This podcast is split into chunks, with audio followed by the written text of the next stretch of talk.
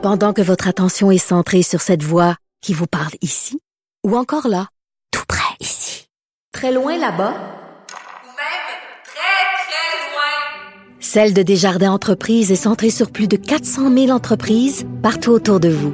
Depuis plus de 120 ans, nos équipes dédiées accompagnent les entrepreneurs d'ici à chaque étape pour qu'ils puissent rester centrés sur ce qui compte, la croissance de leur entreprise.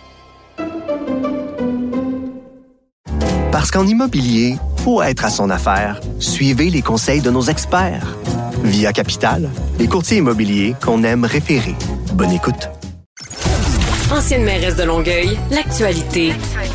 LGSN. Vous écoutez Caroline Saint-Hilaire, Cube Radio. On va parler politique avec euh, Marc-André Leclerc. Bonjour Marc-André. Bonjour Caroline. Bon, grosse annonce cette semaine. Euh, le maire de Québec, finalement, euh, a, rompu euh, les rumeurs et il annonce qu'après 14 ans, c'est fini. Il va prendre sa retraite de la vie politique. C'est une bonne ou une mauvaise décision, selon toi? Je pense que pour lui, pour M. Labon, je pense que c'est une bonne décision.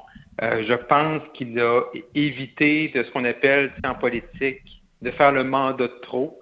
Euh, je pense que pour lui, ça aurait pu être dangereux, le prochain mandat. Et là, présentement, vraiment, d'arrêter à ce moment-ci. Je pense que c'est une bonne décision pour lui.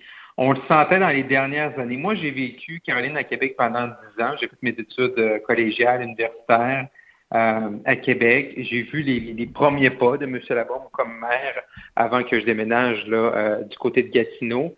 Et euh, quand on regarde M. Labombe au début, il y a euh, 13-14 ans et aujourd'hui, c'est c'est pas le même homme. Hein?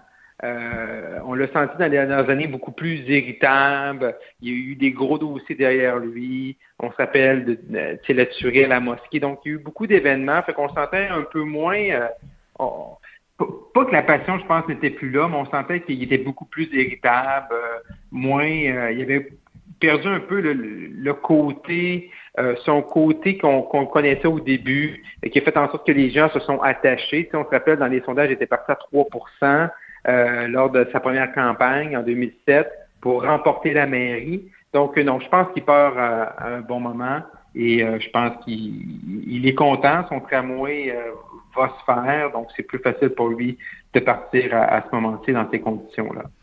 Ouais, puis euh, pour l'avoir vécu euh, un peu, Marc-André, c'est les, les prochains mois seront probablement euh, les plus beaux pour lui parce que la population Oui. va avoir le temps euh, de lui faire ses adieux, tout ça, et, et, euh, sur le plan personnel, euh, ça va assurément lui faire du bien parce que bon, tu, tu, tu parles de, de certaines certaines euh, tragédies, parlons notamment de l'Halloween, de la mosquée, mais Mhm. même sur le plan personnel. Fait que je pense que de faire le plein un peu comme ça de, de, de, de, de, remerciements de la collectivité, je pense que ça, ça va lui faire du bien.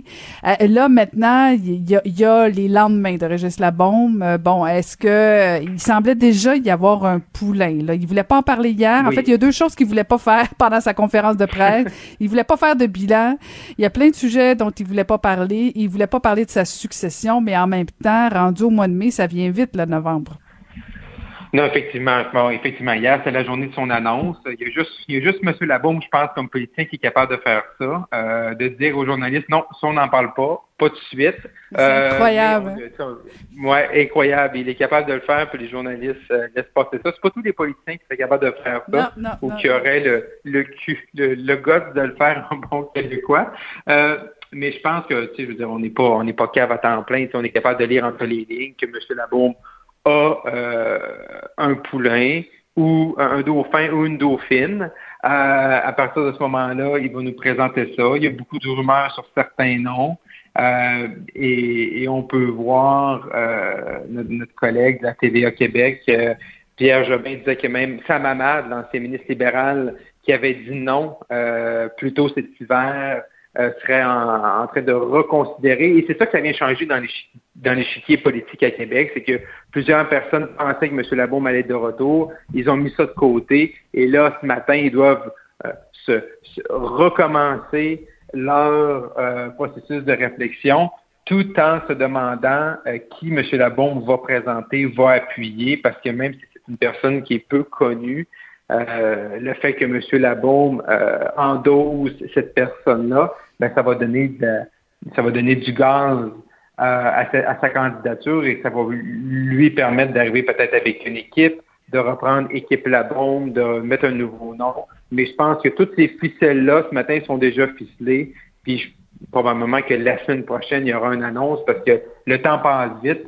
Fait que c'est surtout si c'est un candidat qui ne siège pas euh, au conseil municipal ou qui est peu connu du grand public comme l'était M. Labombe en 2007, ça va demander du temps de préparation, d'arriver avec une équipe, de voir aussi les membres actuels de l'équipe Labombe, est-ce qu'ils sont tous d'accord euh, à se présenter pour cette personne-là? Est-ce qu'il y a des gens dans l'équipe Labombe qui voudraient aussi, eux, se présenter? Donc, si, sont, si euh, ces personnes-là ne sont pas le choix de M. Labombe, ça va créer des frictions. Donc, euh, à Québec, c'est une, une page qui se tourne, mais également les gens, là, euh, je pense que rapidement vont, vont regarder vers l'avenir. Parce que M. Labombe nous dit qu'il ne sera pas un, un, lame duck, qui est une expression beaucoup utilisée dans la dans la politique américaine lorsqu'un président est à la fin de son deuxième mandat, une espèce de canard boiteux. Euh, mais là, ça va être intéressant de voir comment justement M. Labombe va travailler sans doute aider cette personne-là et aussi quel genre de belle-mère sera M. Euh, vis-à-vis de la politique municipale. Mais blague à part, c'est pas c'est pas c'est pas évident quand même parce que euh, la personnalité de Régis Labombe c'est une chose, son héritage c'en est une autre. Euh, pour un dauphin ou même une dauphine, euh, de, de, de, de, devoir toujours défendre le bilan du précédent maire, ça peut aussi être difficile. Les, les, dauphins l'ont pas toujours facile. C'est sûr que ça aide au niveau de la notoriété, de la machine, euh, puis du parti, puis tout ça, mais ça peut aussi avoir euh, des, des, des, des, des, conséquences. Il y a peut-être des gens qui vont dire ah, ben là on, on, essaie quelque chose de nouveau, on va ailleurs.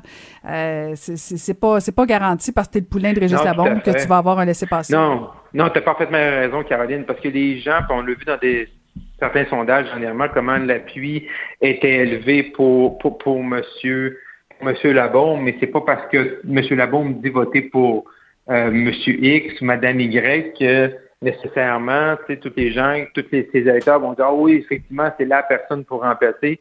Puis, parmi le choix qui sont là. Puis, une élection, c'est tout le temps circonstanciel. C'est circonstanciel des enjeux.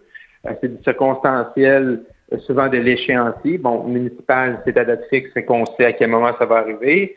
Euh, donc, euh, tout ça, tu as raison. Donc, aussi pour M. Labombe, c'est de choisir la bonne personne. Parce que aussi, quand tu proposes quelqu'un comme ça, je vais t'appuyer, ben M. Labombe, là, lui, son mandat va être terminé en novembre, il veut s'en aller, mais si jamais la personne qui recommande sont protégées, ben il se fait, il se fait planter à l'élection, ben c'est sûr que ça va, ça va lui, ça va lui laisser, ça va teinter un peu euh, la façon pour lui de, de partir en, retraite politique. Euh, et, du côté d'Ottawa, bon, ça, ça continue de brasser avec euh, l'histoire des forces armées canadiennes, des allégations euh, euh d'inconduite sexuelle avec le major Vance notamment. Là, bon, il y a, y, a, y a, eu des demandes de démission de la chef de cabinet, qu'elle puisse comparaître en comité. Là, aujourd'hui, le Bloc québécois demande la démission du ministre de la Défense. si tu étais conseiller de Justin Trudeau, Marc-André, que conseillerais-tu? C'est qui qui doit partir? Ministre de la Défense ou sa chef de cabinet? Ah, mais là, c'est ça. C'est là, tout est la question. la question à 100 pièces. La, question à 100 pièces. Puis le problème là-dedans, puis on a vu également avec SNC Lavalin, quand c'était euh, Gerald Bott, qui était conseiller principal, euh, secrétaire principal de M. Trudeau, c'est que Mme Telford, qui est la chef de cabinet, Katie Telford, est impliquée dans ce dossier-là. Donc, quand tu es un employé politique et tu dois conseiller ton, ton patron, dans ce cas-là, le premier ministre du Canada, mais tu es également impliqué dans le dossier, tu es la, es la moins bonne personne pour le conseiller à ce moment-là. Et c'est ça qui doit être terriblement difficile pour M. Trudeau. Parce que Mme Telford est là depuis six ans. C'est rare qu'on voit en politique canadienne qu'un chef de cabinet euh, d'un premier ministre dure aussi longtemps. Elle est un allié de, la chefferie de ces deux élections, ces deux victoires. Fait elle, Mme Telford, se retrouve au cœur de l'information. Elle savait pour les inconduites de M. Van, si on se fie au témoignage d'il y a quelques jours d'un ancien conseiller du bureau du premier ministre. Et elle, elle doit conseiller le premier ministre sur les actions à faire. Elle était elle-même impliquée. Fait que ça, fait des, ça fait des conseils euh, qui sont peut-être moins bien avisés ou un peu biaisés. Mais à l'aube d'une élection, euh, M. Trudeau doit poser une action et euh, le ministre de la Défense, ils vont devoir trouver le même genre de commun accord que M. Legault a trouvé avec Marie-Ève Proux et va devoir forcer un départ et forcer sa démission parce que présentement, la situation est intenable pour lui parce que les faits étaient connus depuis 2018. M. Sejan le savait, le bureau du premier ministre le savait, mais personne, Caroline, ne dit au premier ministre. Et ça aussi, c'est un autre point. C'est un, pourquoi ils n'ont pas dit? Qui aurait dû lui dire au premier ministre, mais pourquoi ils ne lui ont pas dit? Et après ça, qu'est-ce que M. Trudeau aurait fait s'il l'avait su à ce moment-là? Et ça, c'était posé par les partis d'opposition. Et M. Trudeau ne veut pas répondre à ces questions-là.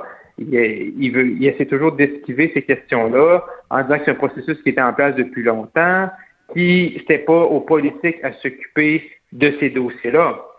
Monsieur, Monsieur Trudeau n'a pas 100% tort dans ce qu'il avance, mais M. Trudeau s'est forgé une image de premier ministre féministe, que ces informations, que ces choses-là n'allaient plus se faire. Il y a un rapport qui a été déposé par Marie Deschamps. Il y avait des, des actions qui auraient dû être posées et les libéraux à Ottawa, pendant six ans, se sont tournés les pouces. Ils n'ont pas mis les structures en place pour que les, les, les, gens dans les forces armées puissent déposer des plaintes, que ce soit fait à l'externe. Donc, il y a tout un contexte. Tu es ministre de la Défense nationale, tu vois que les, les forces armées, les dirigeants, il y a des, il y a des, il y a des allégations d'inconduite. Ces gens-là ne veulent pas réformer la façon qu'on peut déposer des plaintes, mais M. Sejan s'est fermé les yeux. Fait que je pense que M. Sejan, c'est une question de jour, mais M. Trudeau ne peut pas partir en élection dans ce contexte-là avec un enjeu qui est aussi euh, brûlant dans un contexte où on sait tout ce qui s'est passé dans les dernières années avec le mouvement MeToo, avec ce qui se passe euh, partout dans toutes les sphères de la société par rapport aux inconduites sexuelles, d'avoir un ministre qui s'est fermé les yeux, puis un ministre qui ne lui a pas dit ce qui se passait dans les forces armées. Hmm. Mais en fait, euh, deux questions rapides, Marc-André, parce que euh, ça, ça intéresse pas autant euh, le Québec, cette question-là. Là. des forces armées, ça intéresse beaucoup les médias anglophones, beaucoup le reste du Canada. Peut-être que ça va prendre un autre tournant maintenant que le Bloc s'y intéresse et demande le départ du ministre. Mais, mais est-ce que c'est pas compliqué pour Justin Trudeau de, de démettre son ministre de la Défense alors que sa chef de cabinet avait été informée ah. par lui? Est-ce que, est-ce que le ministre pourrait pas décider de se venger, il faut falloir qu'il récompense autrement, non? Ben, c'est ça qui est difficile. Et c'est là, et c'est là que c'est très difficile pour M. Trudeau parce que sa première conseillère numéro un ne peut pas lui donner, est impliquée dans le dossier, fait qu'elle, elle doit dire, ben, gardons ces jeunes pour que moi aussi je reste en place parce que sinon je vais, je vais passer un jour ou l'autre. Elle voit les demandes des partis d'opposition autant sur sa tête à elle que sur également le congédiement de M. Sejan. Tu as raison, Caroline, ça place M. Trudeau dans une position où s'il tasse un, est-ce qu'après ça, il faut qu'il tasse l'autre? Ou, comme on dit, c'est un bon québécois, il en pitch un en dessous de l'autobus, puis c'est lui qui, qui ramasse tout. Puis même d'enlever le poste ministériel à M. Sejan, est-ce que c'est assez? Est-ce que M. Trudeau peut avoir dans son équipe un membre, un député, un candidat qui s'est fermé les yeux pendant trois ans sur des allégations d'inconduite sexuelle sans l'informer? Quand on parle du chef d'état-major des Forces armées canadiennes dans le contexte qu'on connaît avec les Forces armées. Caroline, tu étais députée il y a euh, déjà euh, quelques temps, puis même à cette époque-là, au début des années 2000, tu posais des questions là-dessus. Il y en avait des cas.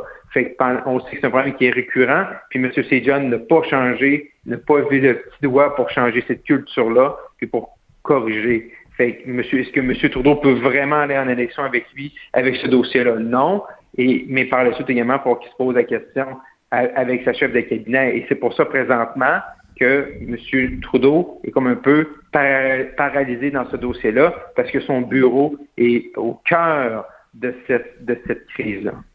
Ah, si j'étais cynique, j'entends, j'imaginerais Monsieur euh, Adjan, le ministre de la Défense, dire je vais quitter pour des raisons familiales, je vais rentrer ben à la maison et ne pas me hein, représenter. mais bon, hein, je...